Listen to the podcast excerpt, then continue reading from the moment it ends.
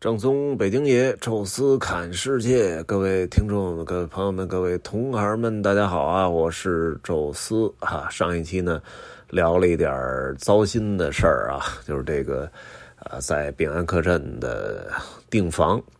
啊，客栈的名字我也不说了，大家一查应该也能查得到。呃，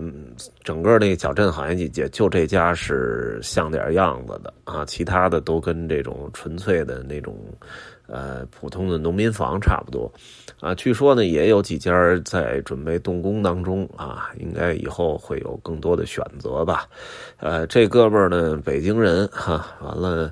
性格反正确实是我觉得缺陷挺大的。呃，他来就是从北京离开啊，来这儿，呃，从他那个推广的软文上啊，可以看出一个那种特别。有想法，然后特别美好的，就是从大都市逃离，什么雾霾，为了孩子，啊，完了就不顾一切出逃，来到这个小镇，完了又怎么怎么合适吧？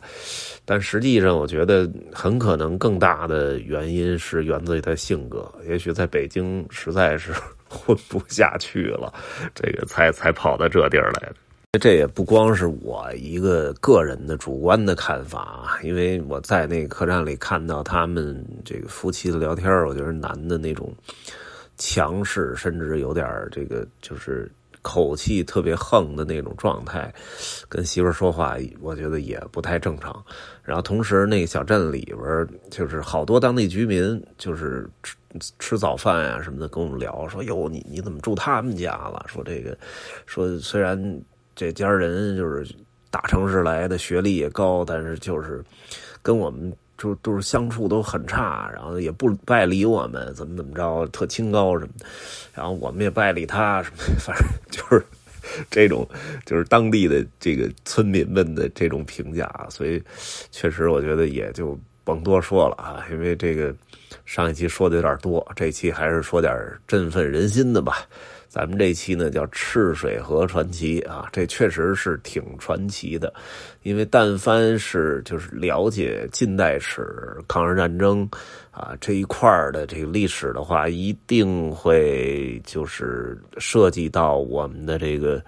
呃五次反围剿，然后遵义会议、四渡赤水、万里长征，最后在这个陕北啊真正的开拓了新的革命根据地。这基本上是整个的中国红军的一个最开始的一个成长史吧，因为毕竟啊，最开始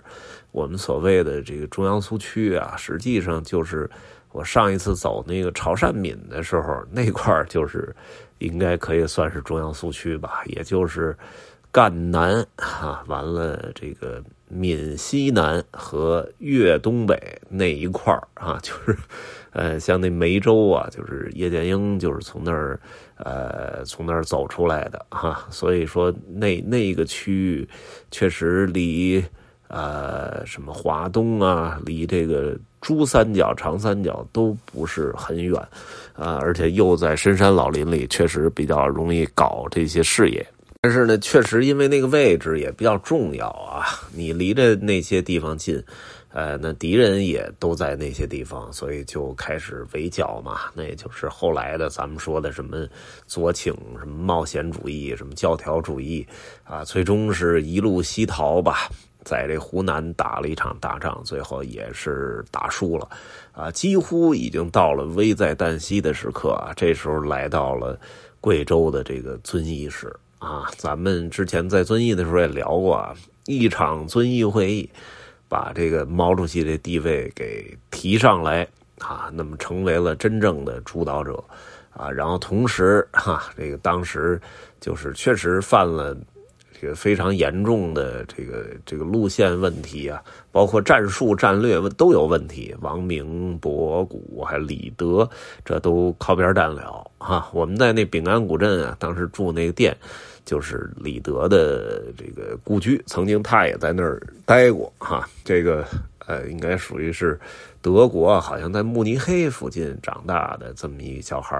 啊，然后也在伏龙芝军事学院也学习过啊。那如果比中国这个工农红军的这批人，那一定是就是战争素养什么更强。但是真正打仗这东西啊，其实你学到多少理论是一方面啊，你这个理论能不能联系实际也特别重要，尤其是联系中国的实际。毕竟您是啊，这个德国呀，包括这个苏联这学过来的，对中国到底了解有多少？这其实要打个问号。这当毛主席站出来之后。他的第一战成名之战，其实也是封神之战啊，就是这四渡赤水。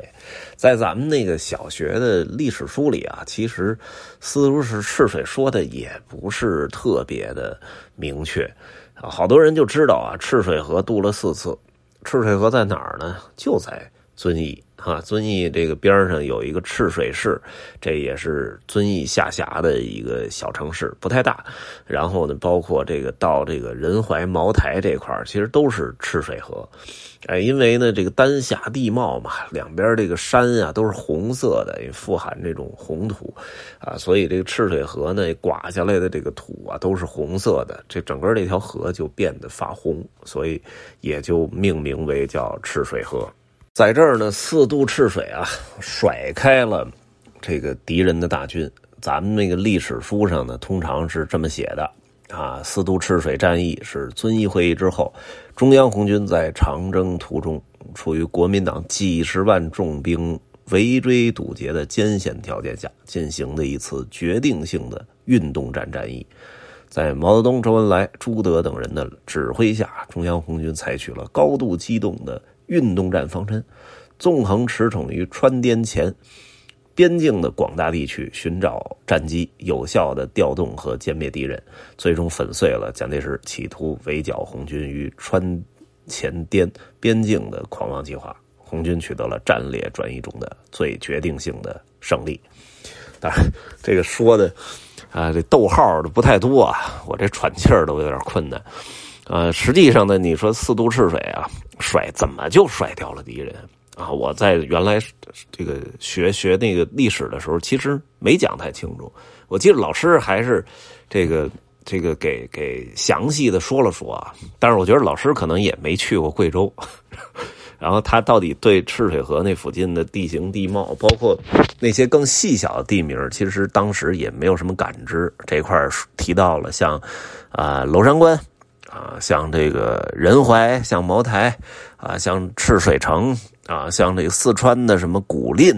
啊，这个这个地区啊，还有一些更小的小地名，就是这些抢滩登陆的地方啊，都叫什么什么场啊，相当于应该是这个浅滩，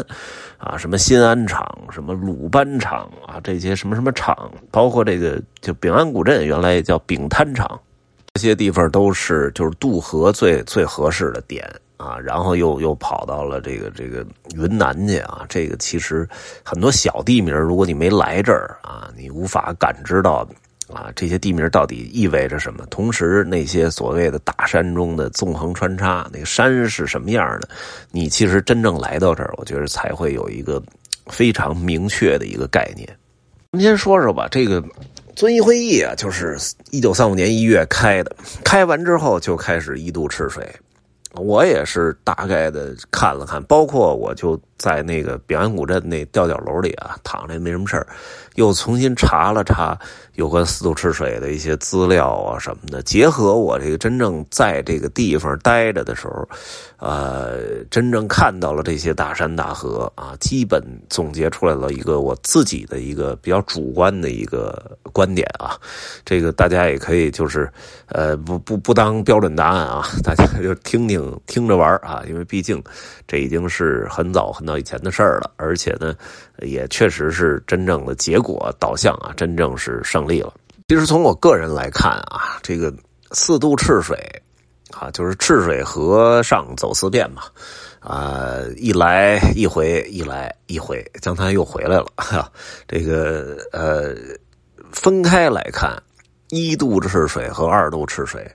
其实并不算精彩啊。任何一个将领，我觉得也基本能做到这一点啊。最牛的其实是三渡和四渡。咱们先分开来说啊，遵义会议开完。马上就着手一度赤水河，就是从遵义。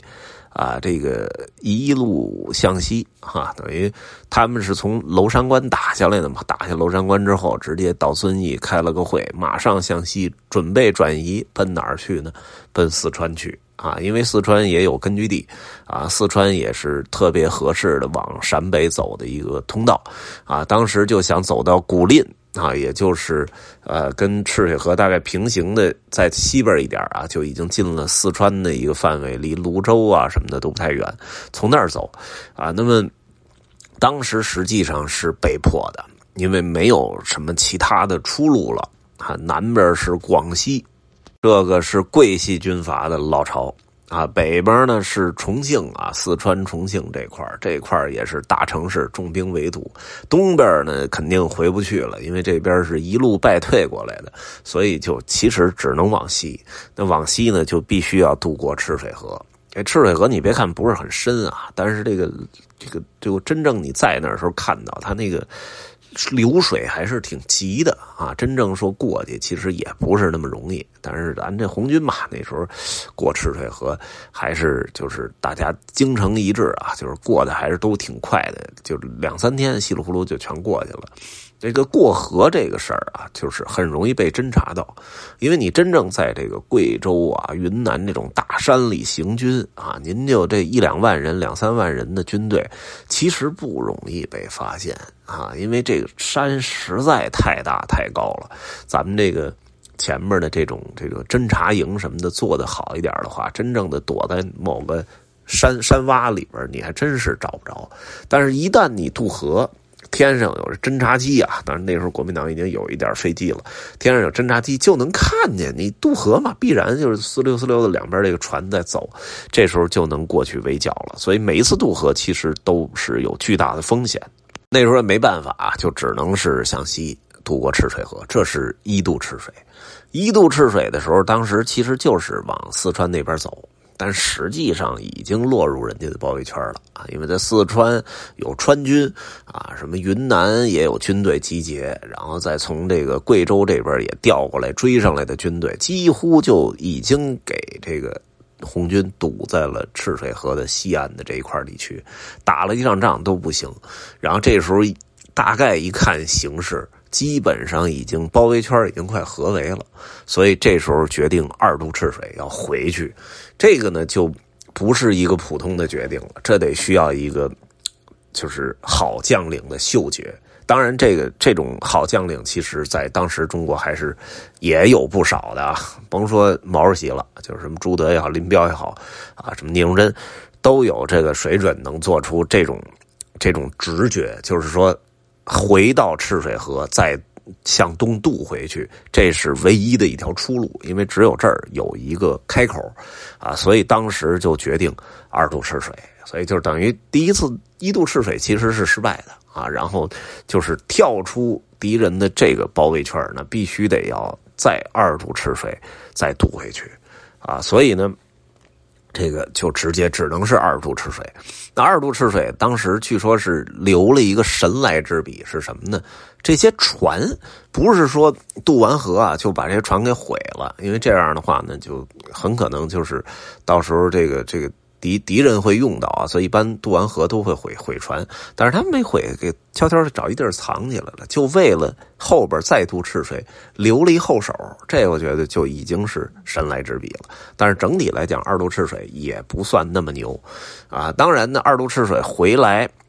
还要再打娄山关，还要再打遵义，相当于呢，这个只给你留了这么一个开口，这个开口其实也挺难打。娄山关啊，我们开车过的时候也发现，确实，这这这开车都挺费费劲啊，这人走着确实也不容易。但是那时候真得重新打，所以才有了那诗啊，就是“雄关半道真真如铁，而今迈步重头越”，就是又从头打一遍哈，然后最后占了遵义。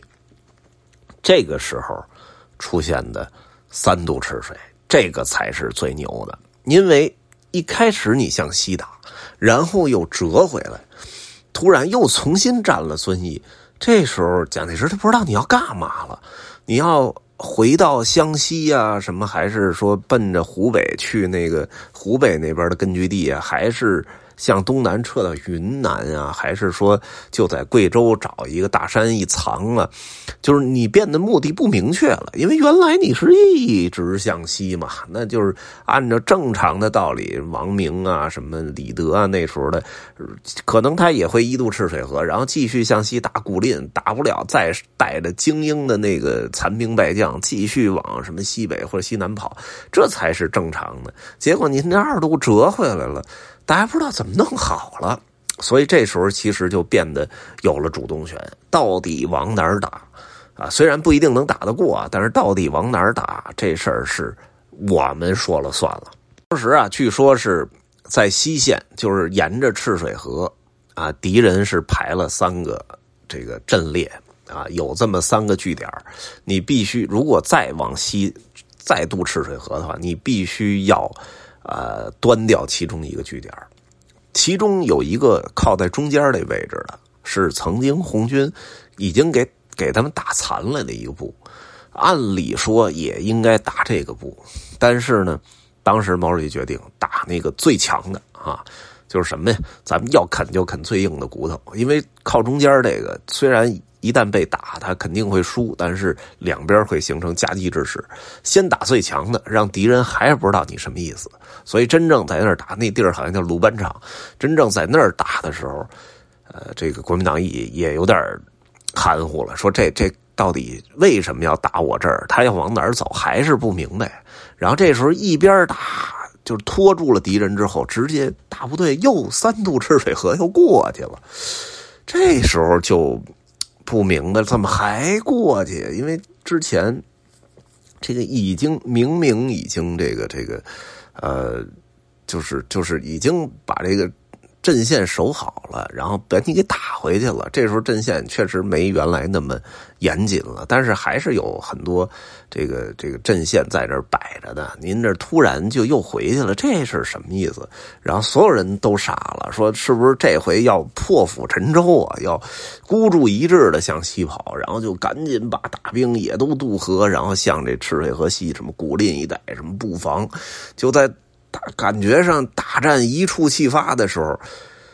这红军四渡赤水又折回来了。等于就把所有军队给甩在了赤水河西，然后他们刚过赤水没多久，扭头就折回来了，又用那那些船又回来了。这时候真的是把大军甩开了一个巨大的距离。而这时候特有意思，就是蒋介石当时在贵阳呢，然后直接奔着贵阳就打过去了。这时候就就慌了啊，因为毕竟这委员长在这儿，这这你要保护好。真是说敌人这个急了哈，说。